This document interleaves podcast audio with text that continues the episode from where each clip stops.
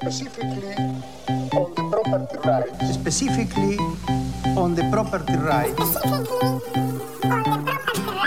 Fuerte al medio. La política, los medios y la comunicación pensada a contramano. Con Santiago Marino y Agustín Espada.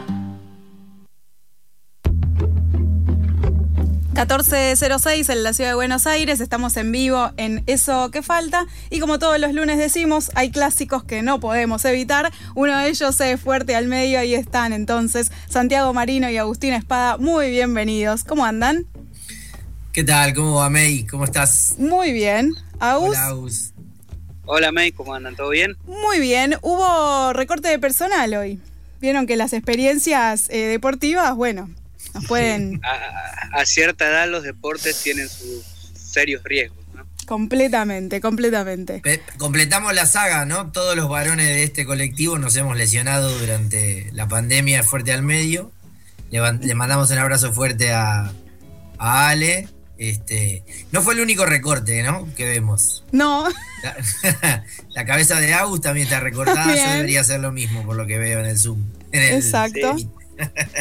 Sí, sí, sí, sí. En, en prolijada para, para evitar este eh, la, la prominente pelada, mejor en prolijar rapando, ¿no? otro, otro gran, secre- gran secreto eh, con el paso del tiempo, ¿no? Hay como Totalmente. cosas que vamos aprendiendo con el paso del tiempo. Esto salió al aire y no fue un, un re- una- un consejo para mí, lo que hizo Agustín, ¿no? No, no, no, no, no. De ninguna manera. De ninguna manera lo haría. Bueno, eh, hay cosas que, que vuelven, pensaba recién, ¿no? Digo, hay cosas que faltan, hay recortes, pero hay personas que vuelven al ámbito político y claramente, eh, porque sé de lo que vamos a hablar, una de esas personas que vuelve y retorna cual fantasma, podríamos decir, es Belis. ¿no? Perdón que me meta así, casi que empieza a spoilear este, esta columna, pero la verdad que es como el tema ¿no? de, de la semana y sigue siendo el tema. Sí, podríamos decir de qué vamos a hablar y también aclarar de qué no vamos a hablar, porque eh, en parte hay que aclarar en esta columna algunas cosas. No vamos a hablar de regulación, podría ser un buen título, o en realidad nos podríamos preguntar por qué este señor fue tan valorado durante mucho tiempo como el cuadrazo político que la gestión de la Argentina se está perdiendo, dado que se acuerdan que estuvo como en el, en, en el ostracismo de la política después de su enfrentamiento con, con Caballo, una trayectoria que lo llevó por Estados Unidos. Y en términos personales me preocupa mucho ahí donde forjó su amistad con Marcelo Gallardo. Eh, esto me, me preocupa mucho. Yo sé que Agustín le puede divertir porque no, no lo quiere a Gallardo. Y ahí le, le- le- le agrego evidencia empírica a su, a su A su odio. eh, animadversión. Nota al pie, felicitamos a Gallardo por la, por la- por su relación pública con la conductora del noticiero de ESPN, que fue advertidamente gallinista desde sus inicios y ahora sabemos por qué. Otra novedad, ¿no? Porque esto Bueno, se hizo público te- la pongamos, semana pasada. pongamos en duda la afirmación, el DT de la reserva y, el, y el nepotismo nos pone en duda la afirmación, pero bueno, este, como en aquella fer de Cabenagui con, con Sánchez este, y la mujer de Sánchez, y nos quieren, una vez anduvo lo de Tucio y Ameli y quieren volver ahí, pero bueno. eh, Vamos a, vamos a dejar. de Hablábamos, cuestión. hablábamos de Me- Gustavo Vélez. Me dejas Hablábamos de- tartamudeando, Agustín. Me hablas mal de Gallardo y me haces tartamudear. Hablamos de Gustavo Vélez. Hablamos de. Gustavo Vélez, sí. Pero, pero y su vínculo nosotros- con Gallardo, por eso nos fuimos hasta ahí, Claro. volvemos otra vez a Vélez. Viste que nosotros solemos decir en, Fuerte al Medio, en nuestro- nuestros análisis de, de la comunicación, que hay muchos actores que son hablados por los medios en vez de que hablen. Entonces vamos a evitar eso, si les parece, y hagamos que Belis hable. No hablemos de Belis, o no, no hablemos, no nos hablemos encima, que para eso está Belis, y entonces podemos escuchar lo que dispara la columna de hoy. ¿Les parece? Dale. Y vamos a profundizar los lineamientos centrales del uso de las redes sociales para el bien común. Estamos trabajando con un estudio pionero que marca y propone un pacto para el buen uso de las redes sociales y que dejen de intoxicar el espíritu de nuestra democracia. No lo estamos haciendo solo, hemos convocado a 40 universidades de toda la Argentina para pensar y proponer estas iniciativas. Escuchábamos a Belis, esto fue la semana pasada, ¿no? Exactamente. ¿En qué contexto fue? Eh, ¿Cómo? ¿En qué contexto fue que dijo esto, Belis?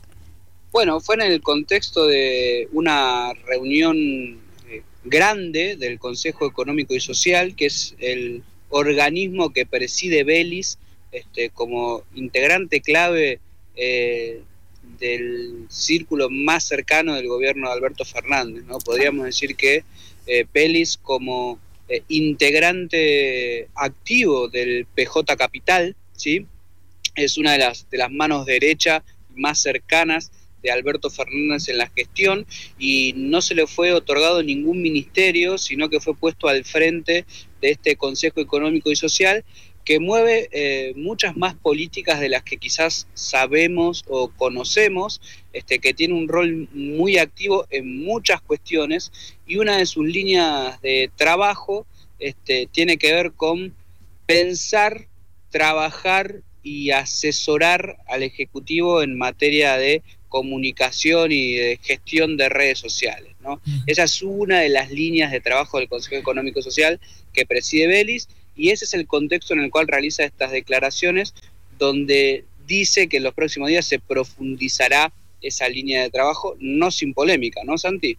Claro, ahí podríamos agregar dos notas al pie bien breves, que es una, el Consejo Económico y Social maliosal, ¿no? Como dicen en las redes, cada vez que abre la boca o que tiene una reunión o algo, pasa algo que o lo pone en segundo plano o le empioja la agenda al gobierno, este fue el caso, pero ya no por otra coyuntura, o sea, por otro aspecto de la coyuntura, sino en este caso por lo que escuchamos, que fue eh, la segunda nota al pie, es otra forma con la que el gobierno comunica mal, porque eso que se escucha lleno de adjetivos respecto de la relación redes y democracia, por ejemplo, empioja una, un proyecto que podríamos pensar es interesante eh, en términos de análisis sobre el funcionamiento de las redes sociales, que no derivará necesariamente, yo creo que ni siquiera está entre los objetivos, en una regulación sobre las redes sociales, mucho menos en términos de regulación de contenidos. Hemos hablado de regulación de contenidos de las redes eh, bastantes veces en, Fuerte al Medio. Eh, pero sin embargo, de nuevo le ofreció a la oposición la posibilidad de machacar y machacar sobre un aspecto que empioja la discusión, pero problema del gobierno. ¿no? Nosotros acá estamos para otra cosa, que es analizar en qué consiste esta lógica de eh, el desarrollo de las buenas prácticas o el buen uso de las redes sociales, por qué el, Consejo Económico y Social está trabajando sobre eso y en tal caso preguntarnos si habría que regular las redes, en qué sentido habría que regularlas. Cuando uno despioja, cuando uno le quita la maleza a, a esta presentación y le saca todo lo que se embarró, lo que entendemos que ahí hay una de las líneas, de las muchas, que como dice Agustín, trabaja el Consejo Económico y Social, que es la del análisis del buen uso de las redes. Eh, el, Estado argentino adhirió al Pacto por la Información y la Democracia en junio del 21, y ese pacto incluye a unos 30 países, la lista larguísima, sería innecesario mencionarlos, que están discutiendo eh, sobre la búsqueda de acuerdos institucionales que tienen efectos de poco alcance respecto de cómo podría ser que las redes se usen en términos positivos para el funcionamiento social y no en términos de, por un lado, las agresiones que se suelen leer y a las que estamos enfrentados como usuarios, usuarias de las redes, o bien vinculado a la otra, al otro tópico que es la expansión de noticias falsas, desinformación, etcétera. Ahí tengo una pregunta, porque en algún punto el, centro terminaría siendo los y las usuarias de las redes y no tanto las empresas, o es un combo. No, a ver, el, programa eh, que Belis, en el que Belis y su equipo vienen trabajando, impulsando, es el programa Redes para el Bien Común, eh, que está en la órbita del Consejo Económico y Social, eh, que tiene por finalidad que la firma de un compromiso, de un pacto general que involucra justamente a grandes actores eh, de nuestra democracia, ¿no? para ponerlo en términos grandilocuentes. Partidos políticos, instituciones y organismos públicos, eh, medios de comunicación, periodistas, eh, partidos políticos, ya lo dije, redes y plataformas digitales, digamos, un, como, sería como un gran acuerdo nacional, ¿sí? Vamos a ponerle, en, vamos a reutilizar esa, esa, ese lema para, digamos, que el uso de redes sociales por parte de estas instituciones, no por parte de cualquier usuario, sino por parte de estos organismos de la sociedad civil, instituciones, etcétera, que ya mencioné,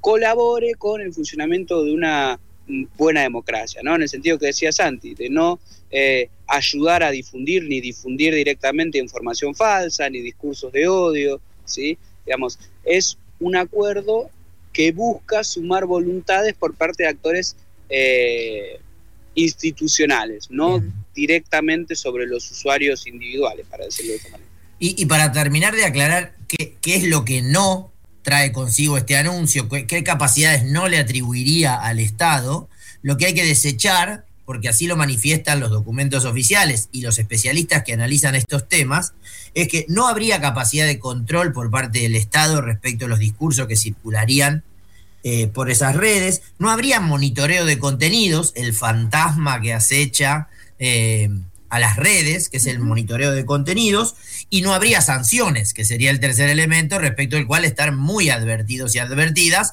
porque cada vez que hay un sector de la población que cada vez que escucha pacto social lleva su mano a la billetera, ¿no? Porque se siente o amenazado o amenazada o ante la posibilidad de que le roben eh, el dinero, digamos. Entonces, en ese sentido está claro desde cuándo y cómo estaría trabajando dentro de un marco muy general, en lo que casi que convierte, esto es una lectura política, Agustín, eh, al, acuerdo mm, económico y social, al, pacto económico y social, este lugar donde opera Belis, como una especie de ministerio transversal, ¿no? que opera sobre múltiples áreas.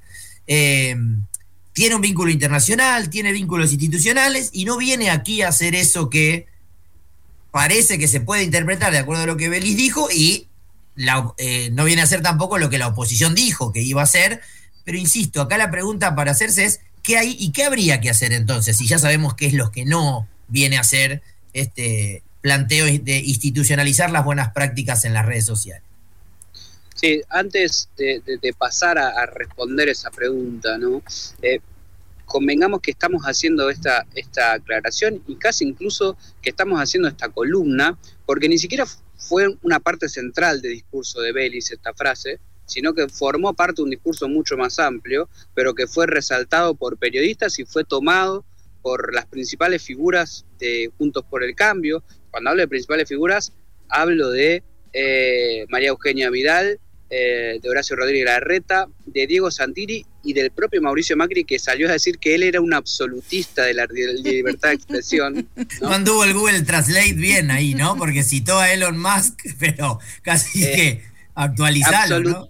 Absolutismo y libertad de expresión, casi un oxímoron, ¿sí? este, pero bueno, eso dijo el expresidente de la Nación y, por supuesto, una de las, de las dos o tres referencias políticas de la, de la oposición salieron justamente a, decir que Belis y que el gobierno argentino iba a proponer un control de las redes sociales y que a partir de ahora iban a estar este, sancionando según se dijera o no se dijera en redes sociales. Casi que por eso estamos hablando de este tema, ¿no? Porque algunos periodistas resaltaron esa frase y la oposición, este, bien diligente para correr y para poner al, al gobierno en el centro de la agenda bajo este lema, este, salieron a, a, tergiversar la discusión, que ahora sí, sería bien interesante tener esta discusión, ¿no? De bueno, está bien, Belis no propone regular las redes sociales. Eso está bien, está mal. Habría que regular las redes sociales. ¿Cómo habría que regular las redes sociales? Digamos que es una, una discusión en el plano político de sordos, donde ninguno está preocupado por el tema, este, y cada uno eh, quiere, jugar, quiere jugar su propio juego casi como síntoma, ¿no? Este, de este, de este problema que, ahora sí recojo el guante y digo que claramente tenemos que ocuparnos a través de una normativa, tenemos que darnos un marco regulatorio para la actividad de redes sociales y plataformas digitales en nuestro país. Pero a la clase política no parece interesarle el fondo de la cuestión. Sí, totalmente de acuerdo, Agus, con, el, con la descripción.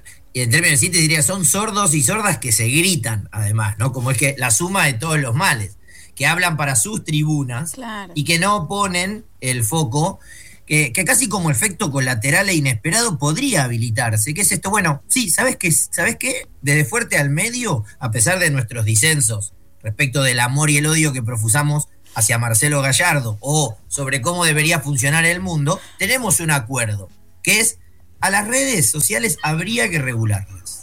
Ahí hay una primera, digamos, hoy May venimos con los puños llenos de verdades y no de preguntas. Tenemos una respuesta.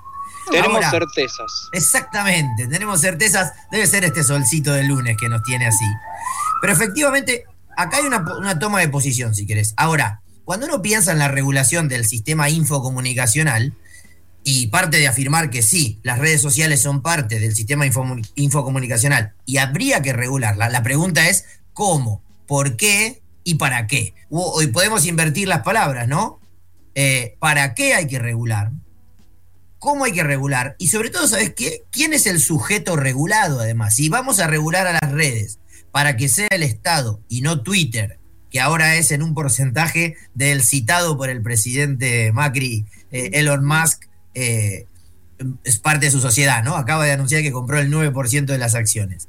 Hay que regularla para ponerle marco de funcionamiento a Twitter y que sea el Estado y no Elon Musk el que le baja o sube la palanca a Trump, o hay que regularlas pensando en el sujeto eh, eh, cuyos derechos están protegidos en la Declaración Universal de los Derechos Humanos, que es la ciudadanía, las personas. Porque esa, esa sí es una respuesta central toda vez que planteamos una primera que es hay que regular las redes. En términos de qué y para proteger a quién hay que regular las redes. Sí, hay otra, otra forma de hacer la pregunta, se me ocurre, Santi, mientras hablabas, es, bueno, hay que regular qué es lo que pueden hacer los usuarios con esas plataformas o qué es lo que pueden hacer la plataforma con lo que hacen los usuarios en esa plataforma.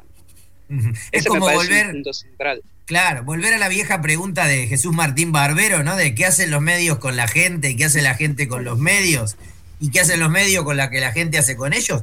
Esa pregunta que, acaba de plantear Agustín es central. ¿Hay que regular las redes para establecer lo que podemos hacer con ellas? ¿O hay que regular las redes para establecer lo que pueden hacer con nosotros y nosotras? ¿no? Y cuando decimos nosotros y nosotras, no es si May puede o no postear una foto en su cuenta de Instagram, si Santiago, Agustín, eh, si cualquier persona puede postear una foto de su bebé, digamos, en algún momento va a tener esas discusiones respecto de qué hicimos, quienes tenemos hijos o hijas con sus identidades mientras posteábamos fotos hasta que un día nos digan, che, ese soy yo, no da. O eh, la pregunta es qué hacen con nosotros en términos de nuestros datos, nuestros recorridos, nuestras huellas, es decir, lo que vamos dejando como manchado, ¿viste?